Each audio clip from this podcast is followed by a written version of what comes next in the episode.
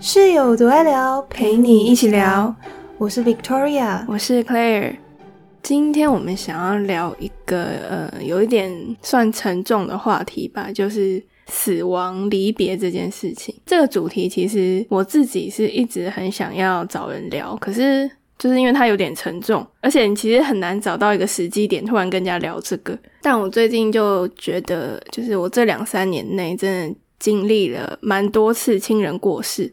然后刚好这几次给我的感觉都不太一样，然后就想说还蛮值得跟大家聊聊、分享看看的，就是关于可能我们怎么面对亲人过世，然后怎么去接受他们的死亡，怎么去适应，还有就是各种告别式、不同的仪式什么的。对，像。我先分享我自己的经历好了。呃，我身边的亲人有的是因为癌症生病的关系过世，那有的是因为年纪到了，所以就是自然的死亡。那我还有一些印象比较深刻的是以前的朋友，有的是因为车祸意外身亡。哦，我的话，我好像。真的有去参加过告别式的，都是长辈，算是自然死亡吧，就是因为年纪大了才过世的，所以我比较没有接触过那种很突然的那种意外的死亡。我觉得我们好像到了一个年纪之后，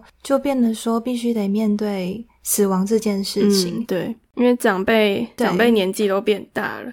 嗯，但是我觉得不管今天对象是谁，只要是你认识的人。当然，如果尤其是你跟你更亲近的人的话，不管经历过几次的，就是身边的人过世这件事情，嗯，你的心情依旧还是会很深刻。对啊，就是死，我觉得死亡这件事情真的是，不管你经历几次，不管你到几岁，你还是没有办法适应它。顶多你能适应那些仪式的流程，但是你不可能适应接受死亡这件事情。对。就是虽然说不得不接受啦，就是你知道说你要你日子还是要过，可是就是会在心里留下一点疙瘩。嗯，然后我就想了一下，就是以我过去的经历的话，就是面对亲友过世这件事情，大概会有几个过程吧，算是就对我来说的话，我觉得第一个可能就是。第一个是看啊，如果是他已经是生病，或者是已经可能就是一直在住院，开始没有意识，或者是都在靠呼吸器的时候，可能大家都会自己心里有准备，说哪一天我们就要跟他道别。我觉得这是第一个阶段，就是我们觉得自己已经准备好了要去面对这个这件事情。但是我觉得我自己的话，因为我不是说就是我身边过世的大部分是长辈自然死亡，所以他们是在过世前。几乎都是可能插很多鼻胃管什么的，就是基本上已经不是正常生活状态。然后我觉得在那个期间，所有的家人就是会很很心痛吧，就是会很不舍他们，就是很痛苦的感觉的。然后又好像没有意识，谁都认不得，不像真的活着的状态。这种时候，我不知道你有没有经历过，就是要签那种放弃急救嘛，还是什么的？我虽然没有亲身经历过这个手续，但是你刚刚说的那个状况，因为我奶奶就是这样，因为她是中风了二十几年，就是在这些年来，你都会觉得很心疼她。所以就像你刚刚说那种，大家都很舍不得，就是看她好像插着管子的那个状况下，然后过世，感觉很不舒服什么的。嗯但我觉得，也就是因为这样，你也会。一方面感到欣慰跟替他开心，是因为他终于解脱了。对啊，对啊，所以我觉得，因为有一阵子好像就是我们家的人会有点有点分两派的感觉，就是要不要签放弃急救，就是有些人会觉得。明明可以急救，为什么不试试看？那有些人就觉得差不多了，就让他自然走，不要带着痛苦。然后我觉得这其实真的没有一个谁对谁错啊，就是真的很难说，就是只能大家一直去，就是找到真正大家都可以接受的方法而已。对，所以放弃急救这件事情，到底应该要做什么样的决定？其实我觉得这个真的应该是要尊重当事人，就是他自己本人。但是当然，你说可能他是没有。意识，或者是他是没有办法，就是讲话，就当然就迫不得已就只能由亲人帮他做决定。可是就是因为避免这样的状况发生，像我妈自己成天在叮咛我们说，假使有一天我发生了什么事情，不管怎么样都不要急救我，就让我走。为什么我妈也是这样讲？哎，是不是他们这个年纪的人？都会这样觉得，就是他们看到了上一辈的痛苦，然后他们这一辈的纠结，所以他们自己就会觉得，就是不要急救了。我妈的意思是说，如果让他留下来是要让他承受痛苦的话，就是譬如他不会好起来。嗯，你说像植物人这种的嘛？对对对，他就会觉得说，那你不要救我，我不想要那样活着。嗯，对。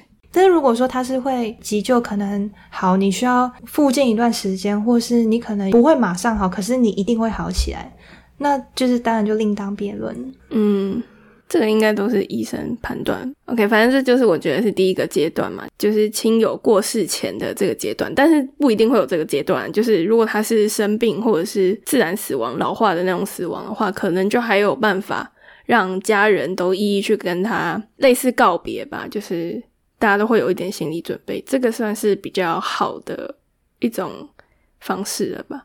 但很多可能就是像你说的，是车祸或者是是突然生重病那种，没什么时间告别的，就会直接到第二个阶段。我觉得第二个阶段就是你当下突然收到他过世的通知的时候，你有这个经验吗？有啊，我觉得说到这个，就是我印象最深刻的，绝对。就是非我表妹莫属。我突然收到通知的时候，其实是她过世的隔天了。现在想想，其实也能体谅他们没有第一时间告知我这个消息，是因为我那时候在准备期末考，所以他们不想要可能因为这件事情而影响我考试。但是对我而言，就觉得没有什么比在最后的那一刻陪在他身边来的重要。嗯，我只记得我第一次接到这个电话的时候，就是我那时候好像在打工吧，在打工办公室，然后我突然。其实我不是接到电话，就是看到一个讯息，说我一个长辈走了。然后我当下真的是瞬间一片空白。我不知道你会不会有这种感觉，就是你瞬间周围都安静了，就是好像你只看得到那个讯息，然后你就整个脑袋空白，你甚至没有在消化这个讯息，你就只是一直盯着那一行字，然后你不确定现在该做什么。我就突然就站起来，就走出去去打电话给我妈，就是整个这样突然走出去，跟谁都没有讲，然后问我妈说这到底是怎么回事。然后他才跟我说，就是可能几个小时前刚确定就是死亡，然后可能等一下我们就要去殡仪馆什么的。当下其实还没有到，就是遗体其实还没有到殡仪馆。然后我工作的地方离殡仪馆很近，所以其实我根本不用临时下班过去。但是我当下真的是没有办法上班嘞，就是我就立刻跟主管说，我亲人过世了，我要走。然后这整个过程就是从我跟主管说到我。去搭车，然后去到殡仪馆，这整个过程我几乎脑袋都空白的。嗯，我觉得就是我完全可以体会你的感受，因为就像我刚刚说，我当时接收到我表妹过世的消息的时候，也是非常的突然，而且其实我当时还没有考完整个考试。嗯。我当下接收到讯息的时候，是跟我朋友正在学校的餐厅吃饭。我们本来在聊天，聊得很开心。我朋友还在跟我讲话的过程，我就突然看到手机有一则通知，就是我表妹过世的消息。然后我当下就跟你一样，脑筋一片空白。嗯，更多的是不可置信。就像你刚刚说，你的家人是你可能有预期的心理，你知道他大概什么时候会离开。但是我表妹是我们完全没有任何的预期心理，因为当时在收到这样的消息之前，我们的我们一直接收到的讯息都是她在好转，所以我们根本连想都不会去想到说这样的事情会发生。嗯。我跟他感情很好，我又突然接收到这个消息，我当下完全不知道要做什么样的反应。因为在餐厅你也知道会很吵，可是那一瞬间你就会觉得你整个人被抽离了，全世界都是安静的。嗯，然后就在我朋友他讲一讲，然后才发现我怎么好像有点奇怪。他一直用手在我前面挥说：“哎，你还好吗？你怎么了？”我才好像又在被拉回现实。然后我就抬头看着我朋友说：“我的亲人过世了。”一说完这句。句话，我就开始不能控制的疯狂的掉眼泪，停不下来、哦。你当下就直接哭了？对，反正我就是真的一直哭，然后一直到考完最后那个考试，下课回到家，真的是没有办法去消化这个消息。嗯，那我跟你应该只差在我没有当场哭出来，可能我觉得我应该有想哭，可是。我觉得在工作环境突然爆哭，别人也很困扰，所以我就我好像都没有哭，就是脑筋一片空白的晃到殡仪馆，然后见到我的家人们，然后再见到长辈的遗体，那时候可能才有一点。就是哭出来，就是跟家人一起真的见最后一面的感觉。嗯，对，这就是我觉得大概是亲人过世的第二个阶段吧，就是突然收到通知的当下，就是他过世的当天啊。嗯，然后第三个阶段应该就是在真正告别式举行之前，我不知道，可能因为很多宗教会不同的仪式嘛。像基督教不太有什么仪式，在告别式之前，我参加的基督教的是只有告别式当天，然后跟之后有一个去教堂的弥撒吗？我有点不太确定。反正就是基督教仪式很简单，那传统的类似佛教的这种，就会可能有什么头七之类的这种仪式，我是没有到很了解，但就是我有参加过。只是我觉得就是在这个过程中。尤其是传统的佛教仪式，好像大部分人都会觉得过世到真的举办告别式，他们可能至少要隔个一个礼拜左右吧。就是他们会举办一些法会什么的。我不知道你有没有参加过，但就是我参加的经历来说的话，它整个过程，就算你听不懂那些经文，可是就是当你要可能跪下来拿着饭或者是一些菜这样子供奉，然后鞠躬这样子，就这个过程，可能就算你不是佛教徒。可能也会有一点感触吧，就是好像真的在跟死者道别，在对话的感觉。因为我们好像还要就是拿两个十元硬币这样子丢，看他同不同意还是什么的。如果不是醒波的话，就是会一直继续投，然后那个师傅就会也跟那个过世的亲人对话。所以我觉得这个过程其实也还蛮特别的，就是虽然很累，但是整个过程。就是你可以跟可能很久没有见的亲人一起感受那个离别的感觉，都可以慢慢沉淀，然后去接受这个事实的一个过程吧。嗯，然后我就觉得下一个阶段的话，大概就是告别式当天。告别式当天的仪式其实是蛮不一样的。基督教的话，就是他们会唱诗歌，然后我们那时候还有就是会有一个过程是。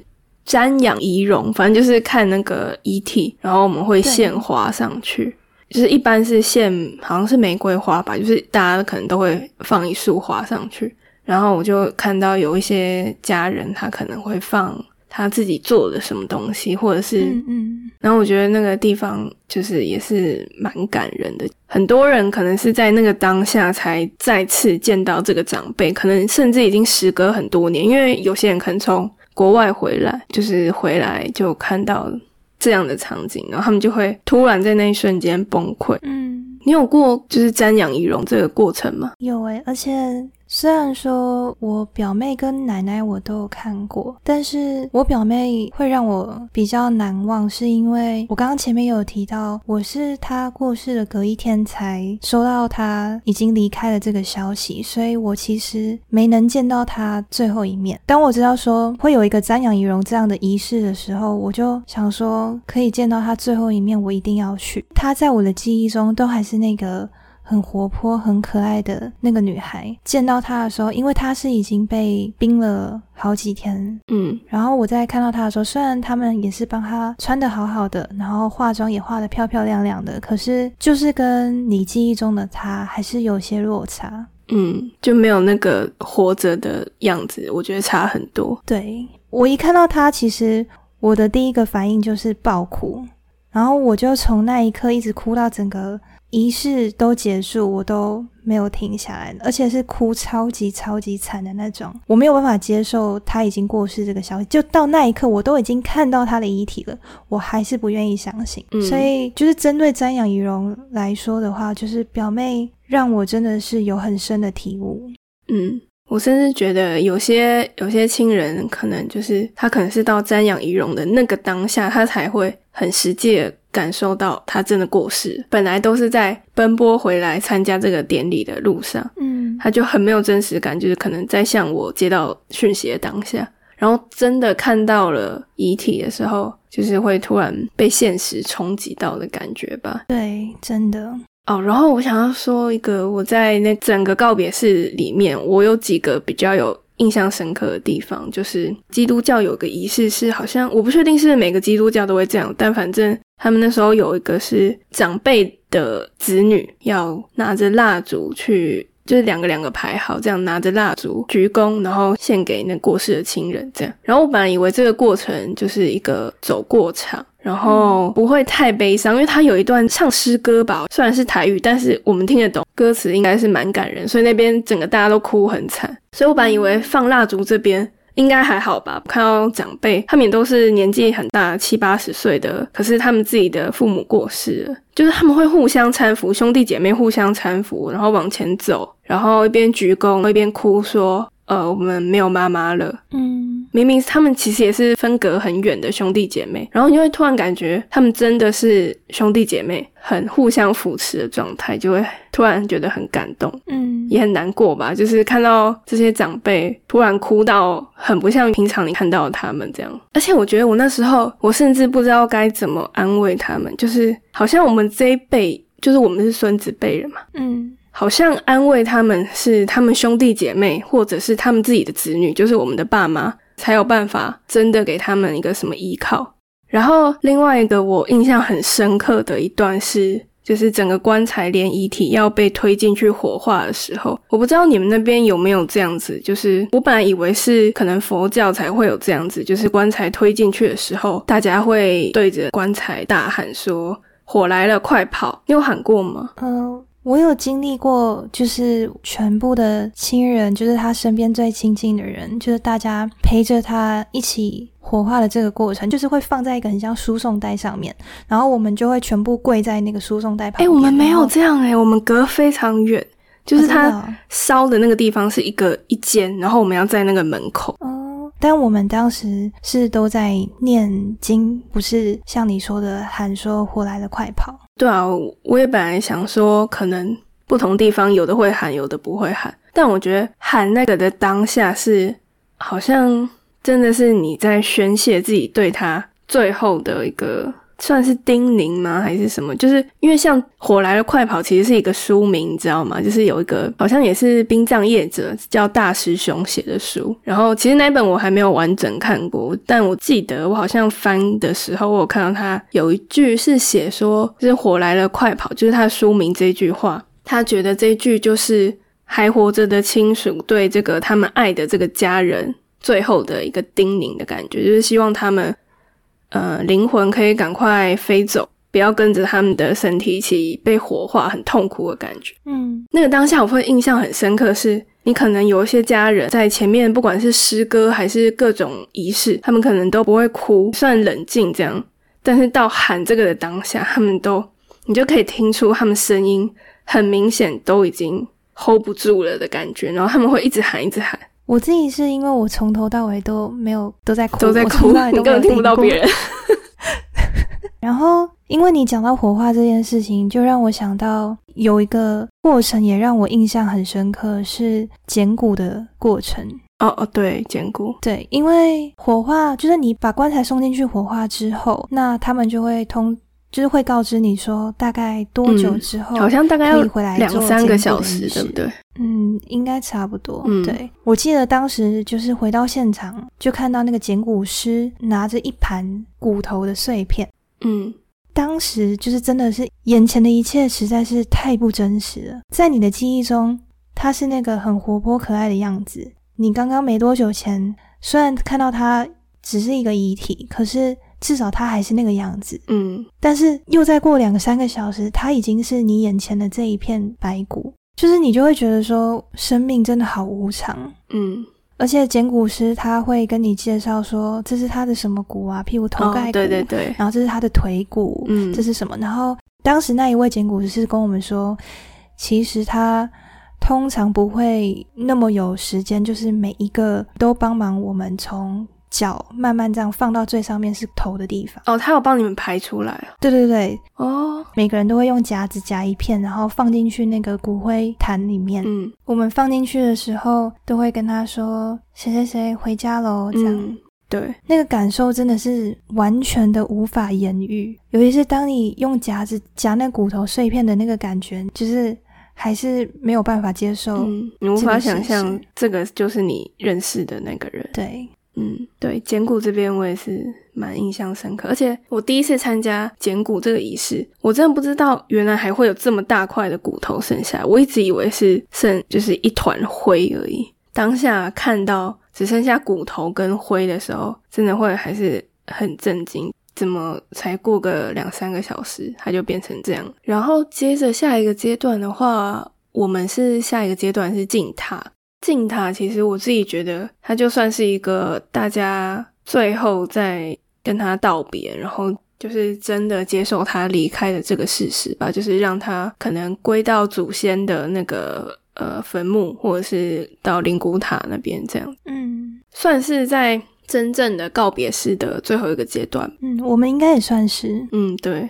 但我觉得，就是你真正接受亲人过世，还有最后一个阶段，其实它也不算最后一个阶段，它就是这个亲人过世一阵子之后，你可能一直以为你中间这段时间你已经接受了，然后你可能已经释怀，你不会每天都很难过了。但是可能突然有一天，你因为突然看到一个什么东西，甚至是看到一张照片、一个场景，然后你突然想起他，然后想起你们以前的回忆，就会突然真的没有办法控制，然后非常难过，非常想他。我不知道你有没有看过一部电影叫《父后七日》，就是好像是一个台湾电影，然后它就是在讲说女主角的爸爸过世了。那我现在其实有点忘记他实际是怎样，但是他好像在整个过程，就是他父亲过世到告别式结束这段时间，他没有真的哭很惨过。但是他有一天好像已经他父亲可能过世，可能快一年之类的嘛，然后他有天在机场。不知道为什么崩溃大哭，就是突然想到他爸，就是好像一点都没有跟他爸连接到的一个地方，所以我觉得其实他们过世之后，都还是会在我们心里留下一个，应该说疙瘩吗？还是什么？就是他们还是会一直在我们心里，然后我们可能还是会因为一点小事就突然很难过，很无法接受。可是就是像那个《可可夜总会》，你有看过吗？有，他不是好像他有一句是说，一个人的死亡不是在他真的离开的那个瞬间，而是我们真的遗忘他的时候，才是真正的过世。就是只要我们还记得他，我们还心里还有他就是用另一种形式存在在我们的心中。对我那时候就觉得这一段讲的还蛮好的。嗯，哎，对，但我想要问你，你觉得告别式这个仪式，它是为了往生者举办的，还是其实是为了留下来的亲人？其实我觉得这好像要看情况，因为有的人可能自己本身他就有这样的要求，嗯就他自己本身如果有曾经提出过这样的要求的话，那等他往生，我们执行这个仪式，主要当然就会觉得说，哦，是为了他。可是我觉得一方面也是为了自己，所以这个时候我可能就会觉得说，有点算是一半一半。但如果说今天他可能是一个比较随性自在人，他会觉得说，我不需要任何的仪式，反正我等我过世了，你就随便把我的骨灰撒在海里什么之类的，对。所以，如果像这种，然后他已经这样跟你讲，可是还在世的亲人就还是觉得说，不管是什么原因的情况下，坚持还是要帮他办这个仪式的话，嗯我觉得就是为了我们还活着的人自己想要去帮他做的一件事。这个好像那个《熟女养成记》里面也有这样演。你有看过《俗女养成记》吗？我有看过几集，我我也是只有看过几集，我没有完整看。但我记得我有看到一个片段是女主角她奶奶过世嘛，因为她奶奶好像跟她说过，她不想要什么请那个孝女什么的，不想要那些很隆重的东西，然后很繁杂的一些形式，所以女主角就说不要这样弄。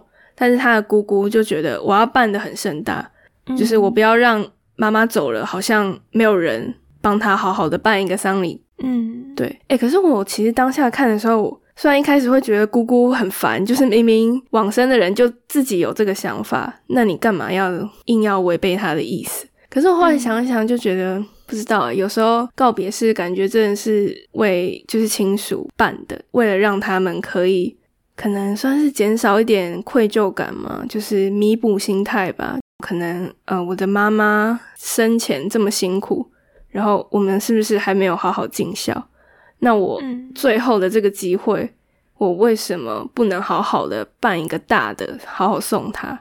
好像也不能说他不对吧？就是大家都有自己的。立场对啊，这本来就没有是非对错，真的就只是每一个人的想法不同而已。对啊，然后我现在突然想到，我之前有看过一本书，是一个韩国的，他好像是做那种遗体清洁师，就是清洁遗体留下来的那个环境的那个工作。反正他就是写了一本书，叫做《那些死亡教会我如何活》，大概是这样子。我不知道是不是完全一模一样，反正嗯嗯，我记得我那时候看的时候。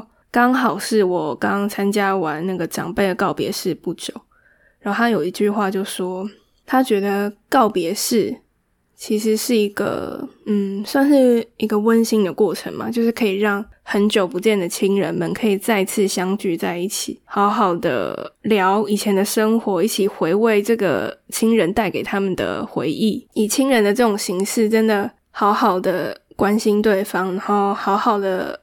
互相安慰的一个过程，所以我甚至有时候会就是在告别式的当天，我突然看到很多很久没见的亲人，然后大家一起很热络的一起聊天，然后聊过往的一些好笑的回忆的时候，我就会觉得会不会现在长辈就在这附近，就是他可能就在这边，很开心的看着大家这样子聚在一起。我自己也是相信说，在告别式的时候，往生者应该他的灵魂是与我们同在的。所以，如果他看到所有爱他的人都来陪他看他，嗯，我觉得他应该也会很开心。对啊，哎，你有没有看过那个有一部韩剧叫《请回答一九八八》？我没有看过全部，可是我有看过几集。这一部很好看，我觉得你真的有空应该把它看完。反正一九八八它也有一个就是长辈过世的丧礼的这个剧情，然后我觉得他也拍的很好，就是他把上一代，就是我们的上一代长辈的面对亲人过世的，就是他们整个就是隐忍的过程，到他们崩溃大哭的过程，还有我们这些小孩，就是彼此的心境变化，都拍的很好，就是。有空你可以去看一下，我觉得很感人。我当下看的时候，我哭吗？我不知道，好像有吧。对，因为他那个导演好像很会拍这种剧情，让你感同身受，就是不会好像只是单纯一群人坐在那边一直哭一直哭。所以应该也是比较写实风格吧？对，他会很细腻的展现出每个人的面对亲人死亡的这个时候，他所有的心情变化。嗯，怎么跟家人就是接受这个事情？反正他那边拍的很好，我觉得。我姑姑他们也蛮推这一部的。然后你刚刚前面讲到有一本书叫《那些死亡教会我如何活》，就让我想到有一部纪录片，我在这边也很想要推荐给大家，它叫做《生命最后一个月的花甲》。他是在记录一个关于二十四岁的女孩，她叫长岛千惠，她跟乳癌抗战的故事。就当初会有这个纪录片，是因为千惠她希望电视台能够去采访她，就是让女性知道说乳癌提早发现跟提早治疗的重要性。对，但是其实当时她只剩下一个月的生命了，不过她自己并不知道，因为她的家人选择不告诉她。这个消息，然后我觉得这部片让我印象最深刻的是，某一天晚上，只有千惠跟她男朋友太郎两个人的时候，太郎就问了她一句说：“你每天在病房都在干嘛？”他几乎没有犹豫的回答说：“ikideru 就是活着的意思。”我当下听到的时候，真的非常的百感交集，因为多数的人在身体没有出状况之前，其实不太能够真切的明白说能健康的过一天。是有多么的珍贵，嗯，但是相对千惠这样被疾病缠身的人而言，他必须要很努力才能活下去，甚至他即便很努力了，最后却依旧离开了人间。虽然千惠从二十三岁的时候发现自己得了乳癌，就开始很积极的治疗，到二十四岁依旧不敌病魔而去世，但是她的乐观、善良，还有她很勇敢的精神，都遗爱人间。像是很多学校啊，都会以她这个纪录片作为生命教育的教材，嗯，用她这个真实人生的故事，引发大家去思考跟面对生与死的课题，还有探讨生命的意义。这也是为什么我会知道这部片的原因，就是以前学校老师放给我。我们看的，我以前好像没有看过，但我我看的是那个一公升的眼泪，它的意思应该差不多，就是也都是，就是希望大家可以。好好的活着，珍惜自己的生命。然后，除了刚刚提到学校把纪录片当成题材，就是教育学生之外，千惠的男朋友，还有她的父亲跟朋友等人，也都把千惠的精神化为实际的行动。透过乳癌筛检巡回车，不定期的会在全日本举行义诊。哦，然后就觉得，对，就真的很有意义。嗯，电影里面还有一段千惠她在自己的部落格里面有写过的话。我觉得也很值得分享。他说：“各位能有明天就是个奇迹。如果能体会到这一点，日常生活中无处不是幸福。嗯，因为对他而言，活着就是一个奇迹。所以他有说过，无论是跟父亲散步，还是跟朋友吃饭，再平常不过的小事，都会让他格外的珍惜，也感到特别快乐。其实就是假设你每天都跟家人吃晚餐。”然后你已经很习以为常这件事，也不会有特别的感觉。可是今天，如果你不确定还能不能有明天的时候，你一定就会格外的投入在这顿晚饭。譬如就是跟家人更热络的聊天啊，而不是可能在用手机。就是你会希望让自己尽量不要留下遗憾。而对于其他的事情也一样，就会变得特别的珍惜。对我觉得我们一般人可能都是看到这个电影的当下，你会觉得对。我要好好珍惜每天的这些小幸福，然后好好的活下去。只是可能又过了几天，大家要开始浑浑噩噩过日子，过一天算一天的感觉。所以，我们可能要定期的回来看一下这种一公升的眼泪，还有这个刚刚说的花架这个。对啊，但反正做不做得到，当然就是看个人嘛。只是就觉得他这样子的精神真的是我们值得学习的。就是说到不留遗憾，其实我觉得可以从很小的事情做起。然后我想要提到的是，我觉得亚洲人对于表达爱这件事情总是特别的含蓄。因为我自己身边就有蛮多外国朋友的，所以我很能感受到说外国人跟我们自己，就以台湾人来说，在表达感情这方面差很多。所以我觉得，不管今天是对家人也好，对朋友也好，对自己的爱人也好，就是想要鼓励大家都可以勇敢表达自己内心真实的感受，即便只是一句很简单的“我爱你”，或者是“谢谢你为我做的一切”，或者是很开心有你陪在我身边之类的。对对，我突然想到有一次我梦到突然大地震，我在房间，我妈在客厅，然后因为我们住在很高楼，然后梦境就跟现实中的。家是一模一样的，当时就是越摇越晃，然后因为我们的大楼其实也经历过了不少地震，包括九二一，可是都没事。但是当时在梦境里面的时候，大楼就是直接整个坍塌，然后在这个过程中，我跟我妈就抱在一起，然后我就被压死了。然后我印象很深刻，那个被整个压住的那种感受，你还有感觉哦？我跟你讲，那个感受非常的真实。你是说那个压迫感吗？就是被压住的感觉。哦，对，那个很真实，就是你会觉得你完全是真真切切在经历这一切。对，总之就是当时我就我知道自己被压住，然后没多久之后，我的灵魂就离开了我的身体。嗯。我记得当下我很想要救自己，但是你也知道你没有办法。当我一醒过来，发现原来只是一场梦的时候，真心的你会松了很大一口气，然后觉得说好险，只是一场梦。哦，你说好险我还活着，这样吗？对。所以那个你做完那个梦之后，你除了感受说好险你还活着，你还有什么别的特别的想法吗？我就有想到说，假使我今天真的过世了，我会希望别人用什么样的形式帮我办一个葬礼？嗯，我就有在想，那你想要什么形式？其实我觉得花葬跟海葬都还不错。花葬跟树葬是差不多的意思，是吗？就是一个在花下面，一个在树下，这样。对，但花葬听起来就是很浪漫，很少女。但说到这个，我就想到一首歌，大家可以去听看看，它叫做《If I Die Young》，你有听过吗？应该没有吧，我不确定。这首歌很好听，然后歌词当初就是他们在创作这首歌的时候，他们的初衷是因为觉得人生总是在不经意之间错过，然后时间不会重来。所以能够在有限的时间里面活得没有遗憾，那短暂的生命或许就已经足够了。嗯，对。那如果今天是你过世的话，你会希望你的葬礼是什么样的形式？我因为我没有真的很特别的宗教信仰，其实我会觉得不要太繁琐。然后我只希望，我觉得有回忆影片还不错，就是可以。让很多家人聚在一起，可能他们可以一起聊以前的事情，看以前的照片，就是一个温馨的感觉就好。我不想要有唢呐，然后很多什么头七，我觉得我也不需要，甚至你也烧金子也不需要。然后如果是要说怎么埋葬的话，我其实没有特别想过我是要什么花葬还是海葬，我觉得我应该真的都没差。虽然感觉花葬、树树葬感觉好像还不错，有一种很环保的感觉。花葬也是吧？对啊，只是我感觉树好像可以长比较高，可以活比较久。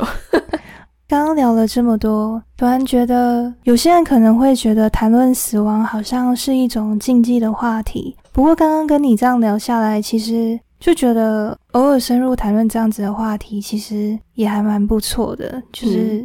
会蛮有感触，对，就是这其实虽然说是一个有点沉重的话题，但是应该算是每个人一生中一定会需要经历的。所以我觉得，就是尤其在这个年代，可能大家已经不再把死亡看成一个这么禁忌的话题的时候，我们在经历亲人过世的这段期间，我们更应该去多找人聊聊，然后除了抒发自己的心情之外，也可以从不同人的生活经验中。有更多的感触跟不同的生活的体验吧，我们可以更懂得如何去生活，然后如何去对自己身边重要的人。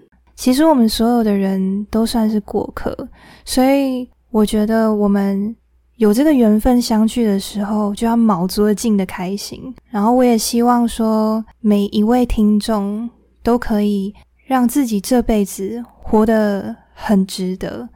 会觉得很够本，这样就是让你确定走的那一天你不会有遗憾。对对，所以我们这一集就是想要透过我们自己的一些经验，想简单跟大家分享，然后就是希望大家也都可以嗯好好的面对死亡这件事情，不要把它看得太沉重，好好的抒发自己的情绪，好好的对自己身边重要的人，然后也希望大家都可以活得没有遗憾啦。那这集也就差不多到这边喽。我是 Claire，我是 Victoria，拜拜，拜拜。